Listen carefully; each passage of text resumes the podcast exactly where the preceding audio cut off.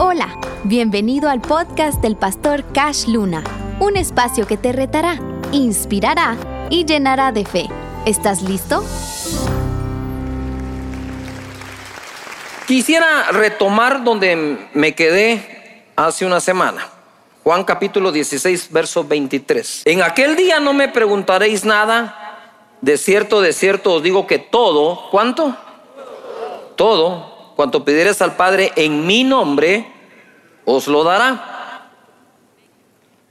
Ahora, aquí viene algo importante. No hay nadie que no haya pedido en esta vida. Desde que nacemos pedimos. Lloramos para que nos den el biberón. Lloramos para que nos den atención. O sea, desde niños solo salimos y empezamos a pedir. Y no está mal pedir entonces. Pero viene Jesús y les dice, hasta ahora nada habéis pedido en mi nombre. Ojo. Pedid y recibiréis para que vuestro gozo sea cumplido. Leo el verso el primero. De cierto, de cierto te digo que todo cuanto pidieres al Padre en mi nombre, os lo dará.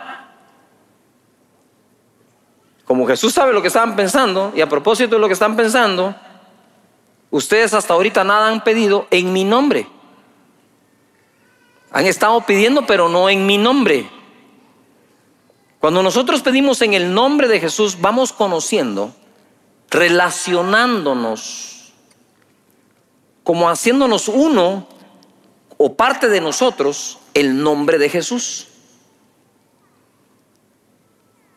Entonces, cuando se pide, se pide en el nombre de Jesús. Ahora, quiero dar otra base acá.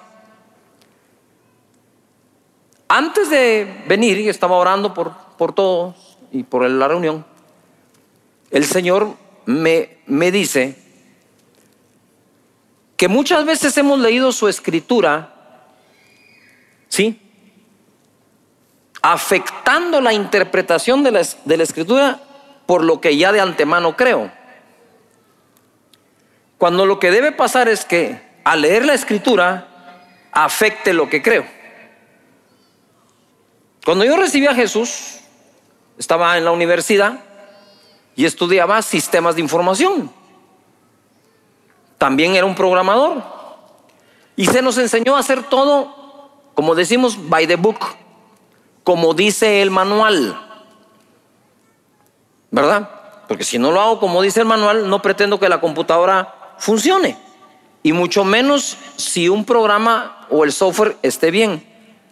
Entonces también se nos enseñó, cuando un programa no corra bien, no le echen la culpa a la computadora, no la pateen, ¿verdad? Examinen el código, porque seguramente en el código tienen un error.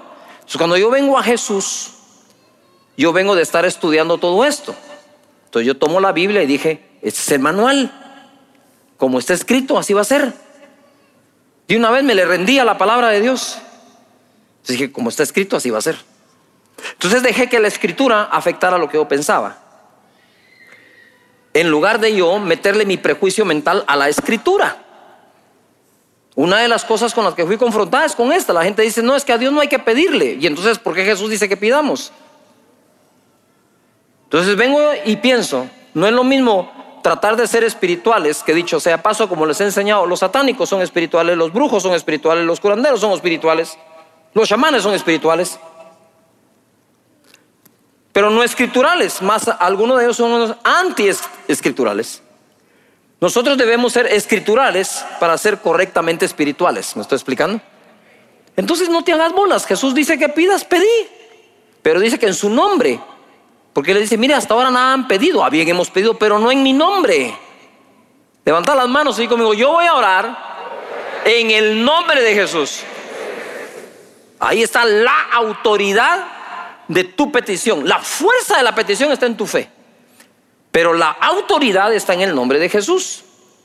Y el Señor nos enseña que nuestro Padre es un buen Padre. Primero hablamos que dentro de la herencia que Jesús nos dejó, nos dejó su espíritu pero nos dice que lo pidamos. Es lo mismo cuando un padre te deja una herencia, te tenés que presentar ante abogados para ver de qué se trata y recibir la herencia que se te dejó. Dice en Mateo 7, 7 la escritura, pedid y se os dará, la sabemos casi de memoria. Dice, buscad y hallaréis, llamad y se os abrirá, porque todo aquel que pide recibe, el que busca halla y al que se llama, al que llama se le abrirá. ¿Qué hombre hay de vosotros que si su hijo le, pide pan, le dará una piedra, o si le pide un pescado, le dará una serpiente? Pues si vosotros siendo malos sabéis dar buenas dádivas a vuestros hijos, ¿cuánto más vuestro Padre, a ver todo el mundo diga Padre, que está en los cielos dará buenas cosas a los que, se, a los que le pidan, a los que le qué? Otra vez pidan. No hay nada de malo. Cuando uno no pide, ¿sí? Va camino a la autosuficiencia. Y Jesús dijo, sin mí no podéis hacer nada.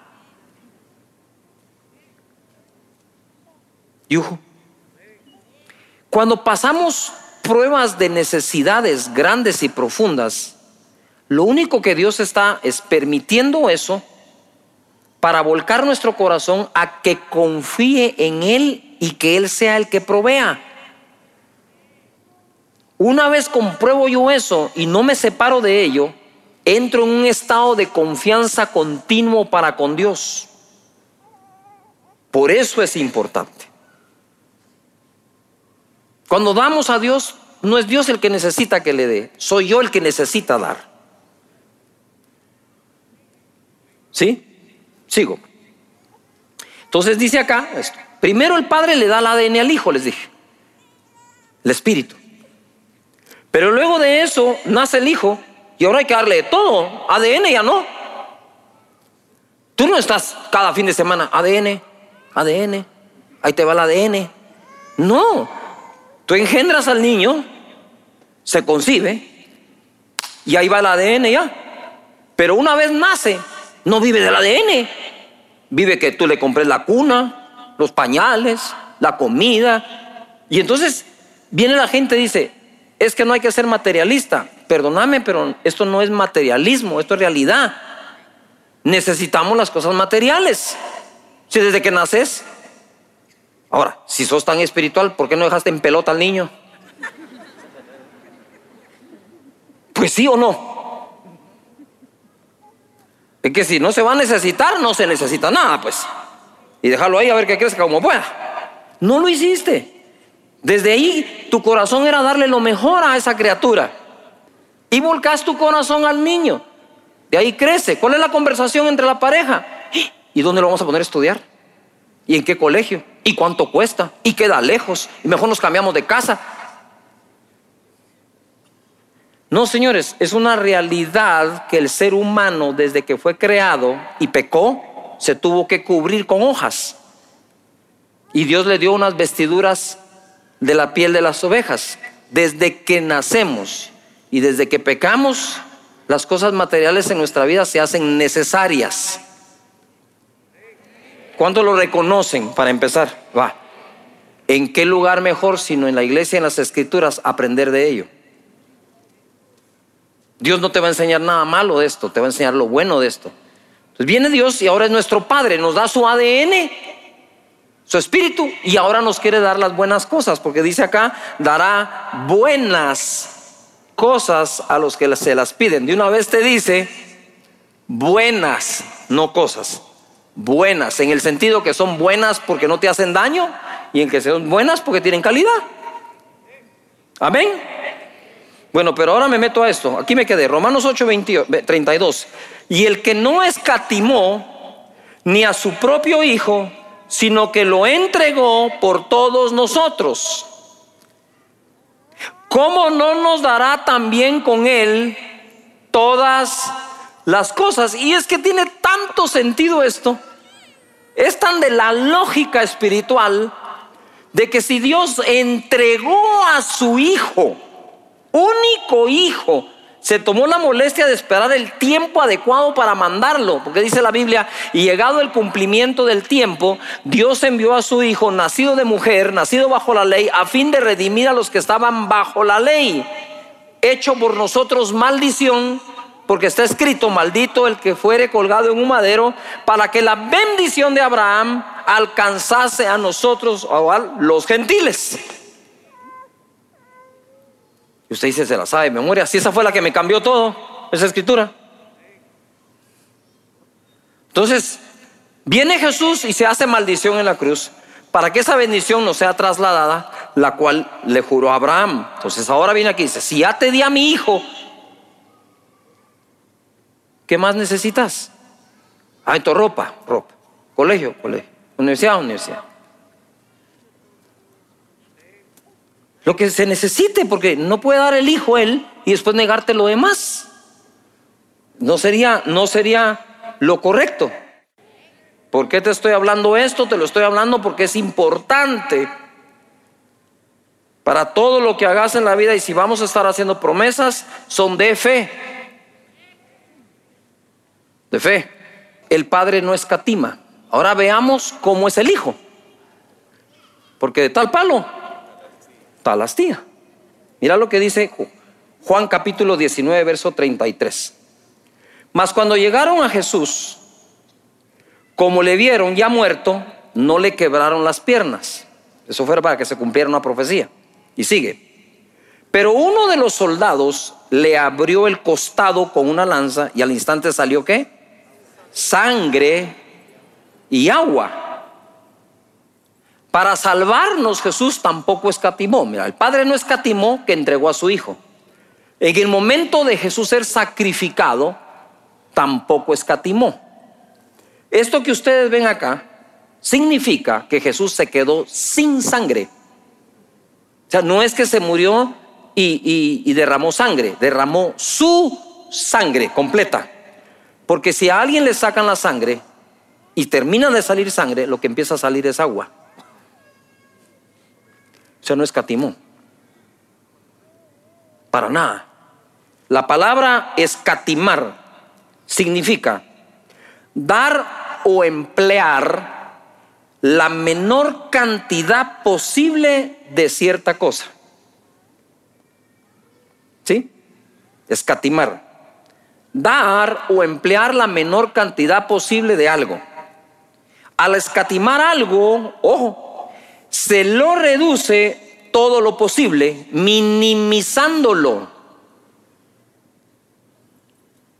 Cuando dice que él no escatimó, es que no consideró el precio a pagar para salvarnos, sino dio más allá de lo necesario para salvarnos.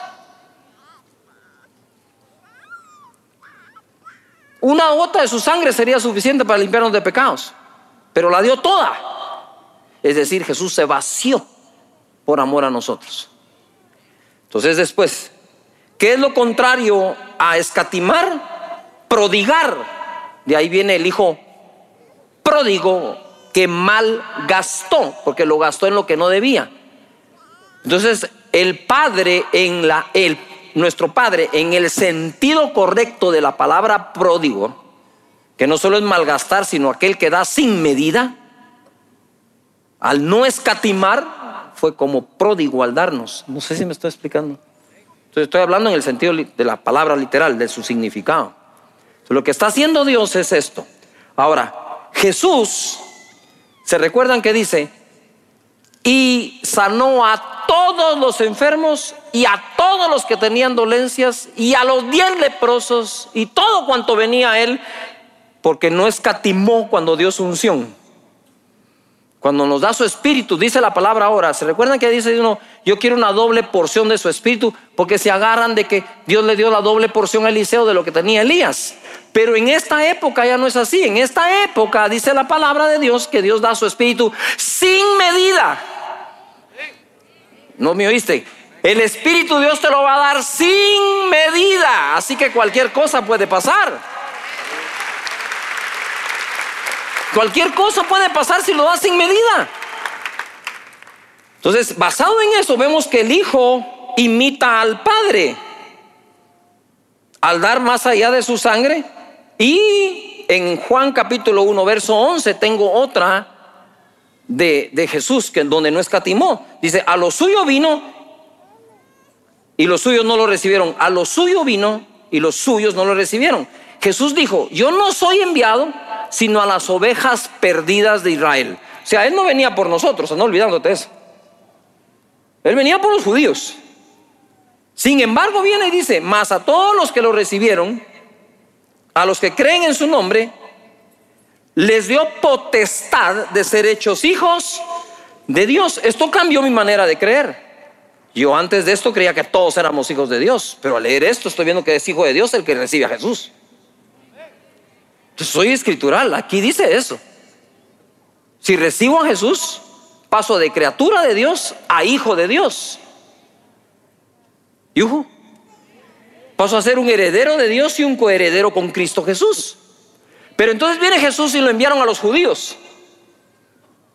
Y surprise, como dicen, va, sorpresa para el Padre, no le llevó solo los judíos, le llevó los gentiles. Nos llevó a nosotros los guatemaltecos, a los costarricenses, a los mexicanos, a los panameños, a todas las naciones. ¿Por qué? Porque no escatimó para salvar, dice la palabra de Dios, que Él es la propiciación por nuestros pecados, y no solo los nuestros, dice, sino los de todo el mundo. Entonces la gente dice, ay, pastor, no hay que ser ambicioso. Entonces dígaselo a Jesús.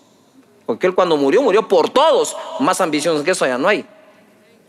Lo malo es lo que ambicionas, ¿para qué lo ambicionas? Pero la ambición como tal la, eh, no es mala. Lo que ambicionas y para qué lo ambicionas puede ser lo malo. O, vas a ir a jugar el torneo de, tenis no ambicionando la copa. No jugues. Vas a dejar el pellejo por una copa ahí o no. Claro. Venís tú y pensás, todos me tienen que comprar un radio a mí. ¿Qué tiene de malo? Si tú lo crees más que los demás, es a a los que te los va a dar.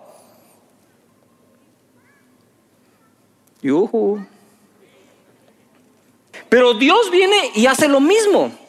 Vino Dios y creó todo lo que ves, lo creó en seis días. Ahora, pon atención, los días tampoco existían. Es decir, conforme fue creando, fue creando también los días. No sé si me estoy explicando. Entonces, en el primer día, lo que se tomó de tiempo, creó una cosa, el segundo día, el tercer día, el cuarto día, el sexto día. Ya creó todo en seis días. Pero como no se va a quedar conforme con hacer solo lo necesario, crea un séptimo. Y en ese séptimo no creó nada, solo el día.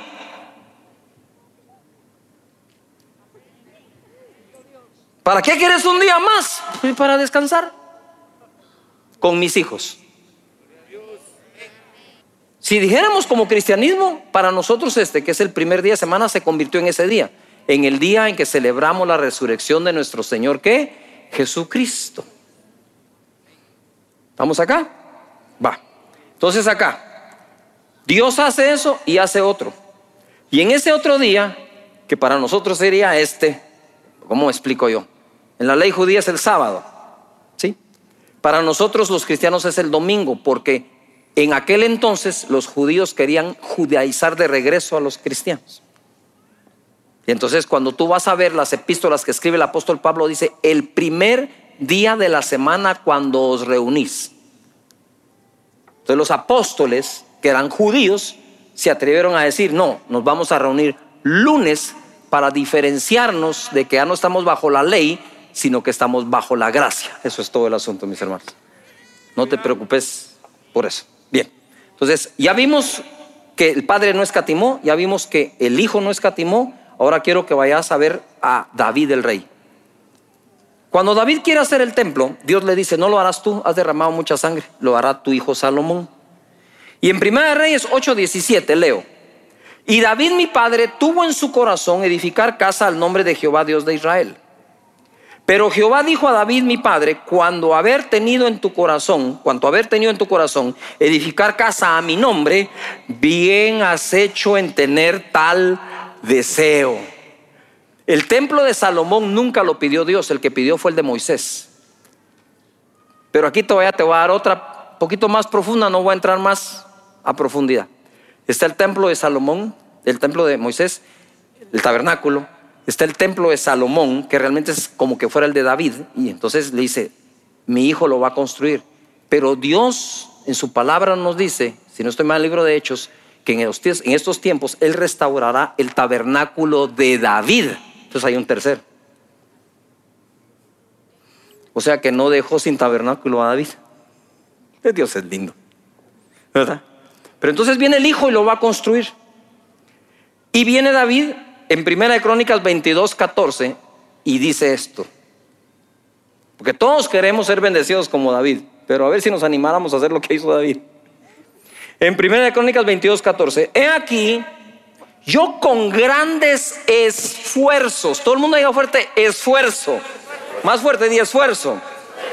He preparado para la casa de Jehová cien mil talentos de oro y un millón de talentos de plata y bronce y hierro sin medida, porque es mucho.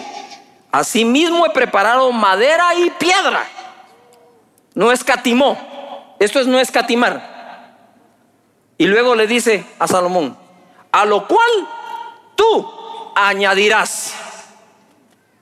O sea, lo que está diciendo es, yo quiero ser de los que van a financiar el templo. Después vinieron todos los príncipes y todo el pueblo de Israel a hacerlo. Pero a Salomón le dijo, y tú añadirás. Y luego dice, porque la casa, el templo, el palacio, dice otra versión, no es para los hombres, es para Dios.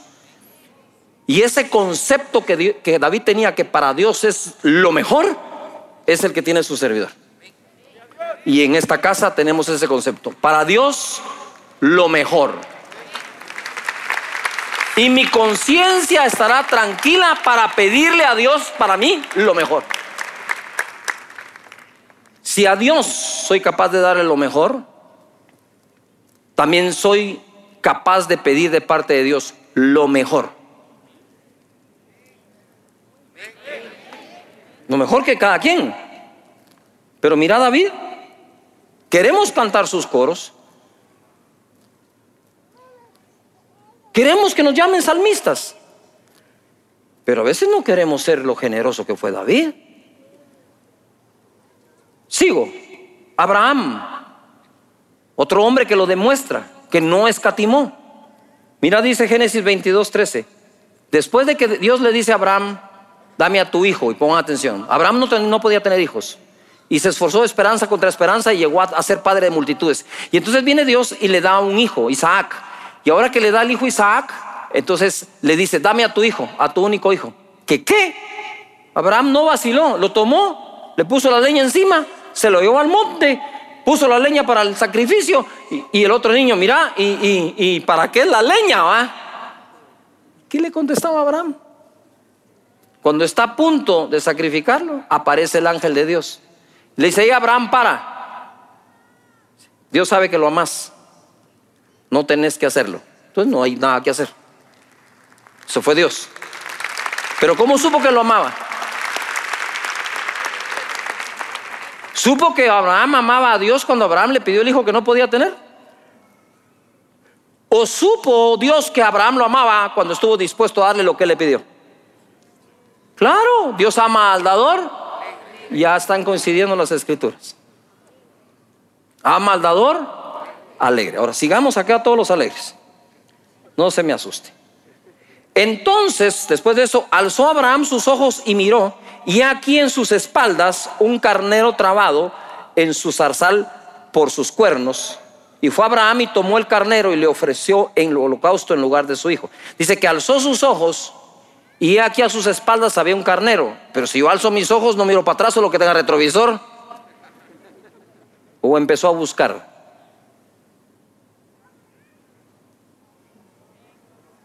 Empezó a buscar. No, ¿Quién te dejó parqueado aquí, mi vida lindo? Como dicen ahora, mi gordo. Porque ahora como que todos somos gordos, no se ay, mi gordo, el otro es un flaco de tamaño. Y ahí estaba su gordo. Y digo, te parquearon en buen lugar a ver carnero, le digo, vení para acá. Y se solas, hoy lo sacrifica en lugar de su hijo. Pregunto, ¿en algún momento Dios le dijo, sacrificame algo en lugar de tu hijo? No. Por eso cuando tú decís, no, damos voluntariamente, claro que damos voluntariamente y es la prueba más grande que hay porque comprueban cuál es nuestra voluntad. Amén. Entonces dice acá, Jehová provee, entonces dice, dice Abraham acá, y llamó a Abraham el nombre de aquel lugar, Jehová proveerá, por tanto se dice hoy, en el monte de Jehová será provisto. ¿Qué hay en el monte de Dios? Provisión. ¿Cómo puede ser posible? Sí, ¿cómo es posible que estar, de estar dispuesto a dar un hijo, lo que Dios promete de regreso es abundancia y multiplicación?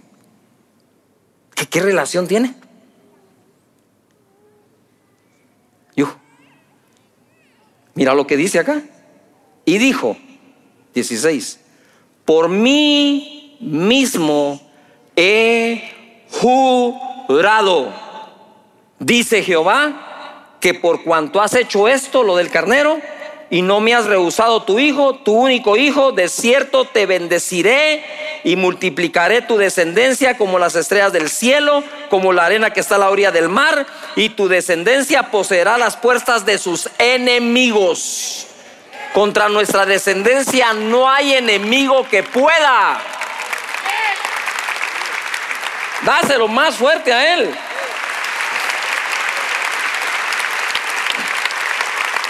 Y entonces ahora eso fue en Génesis, miles de años después, miles, se escribe en Hebreos. Eso es una enseñanza milenaria. Miles de años después, Hebreos 6:13 dice, por cuando dice, pero porque cuando Dios hizo la promesa a Abraham, no pudiendo jurar por, otro mayor, juró por sí mismo diciendo, te bendeciré con qué? Abundancia y te multiplicaré qué? Grandemente. Y esto fue lo que nos trasladó Jesús en la cruz del Calvario. Así que levanta las manos y digo conmigo, yo estoy bendecido bajo juramento. No puedes dudarlo. ¿Qué más puede hacer Dios? Mira, Dios todo lo hace con su palabra. ¿Con qué hizo los cielos y la tierra? ¿No lo hizo con su palabra?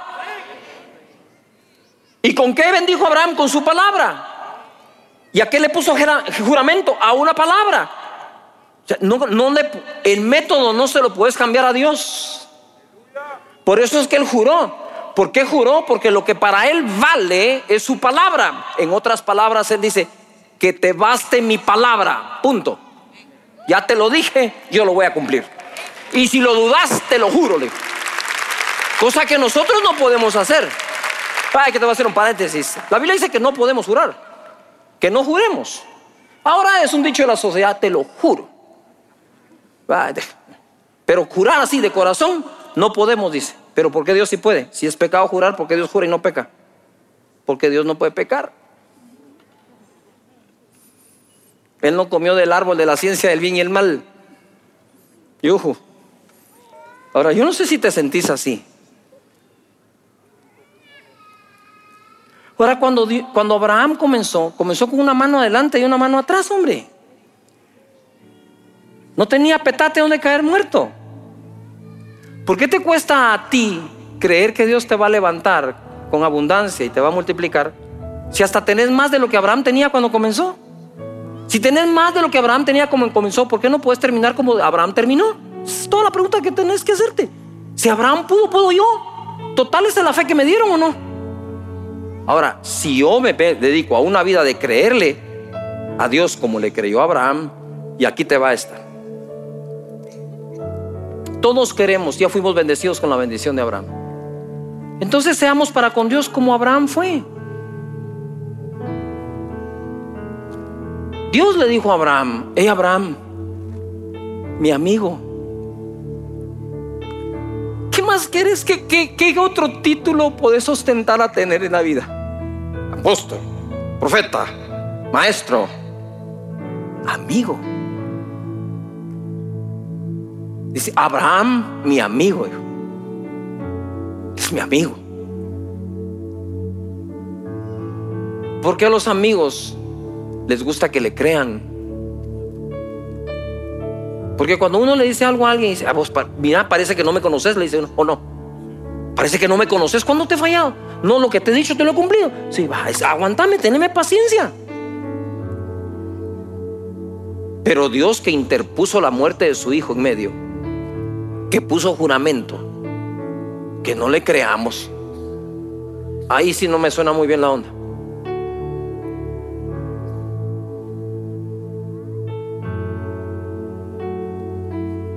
podés buscar ser bendecido sin Dios, ahí miras cómo te las reglas. Pero la bendición viene de Dios. No importa cuánto te maldigan, rebota. El diablo te quiere tocar, tiene que meter la mano en la sangre de Cristo porque te bañó con la sangre. Tendría que meter la mano ahí, no se atreve. Jamás se atreve.